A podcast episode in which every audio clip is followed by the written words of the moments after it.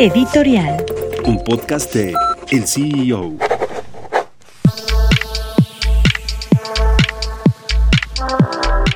Emilio Lozoya, el exdirector de Pemex, está a punto de salir del reclusorio norte luego de cinco meses de haber estado en prisión preventiva y luego de dos años de haber sido extraditado a México de España para enfrentar por lo menos cuatro delitos que le acusa la Fiscalía General de la República.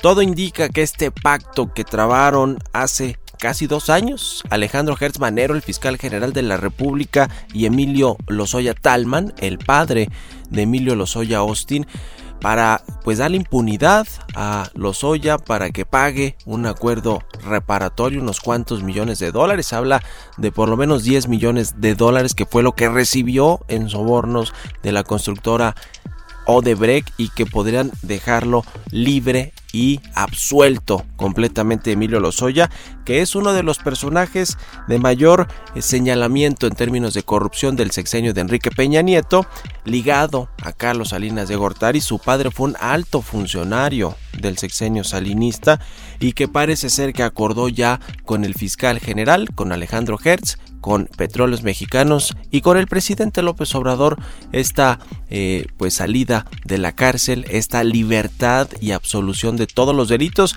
y delitos importantes, delincuencia organizada, asociación delictuosa, cohecho, que tiene que ver con la corrupción y uso de recursos de procedencia ilícita. Todo esto pues va a ser borrado con un acuerdo reparatorio, darle unos cuantos millones a Pemex a pesar de que el desfalco que se calcula le hizo al Estado mexicano a través pues de petróleos mexicanos va de más de 4 mil millones de pesos. Así que Lozoya con un pie y medio fuera del reclusorio norte, fuera de la cárcel, y el presidente López Obrador cada vez más pues hundido en un discurso anticorrupción y antiimpunidad que no se ve en México.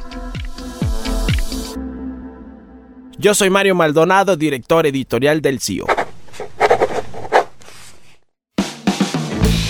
Gracias por escucharnos y los invitamos a consultar más información de noticias, tecnología y negocios en el CEO.com, arroba el CEO-bajo en Twitter y el CEO en Instagram. Soy Giovanna Torres, nos escuchamos la próxima.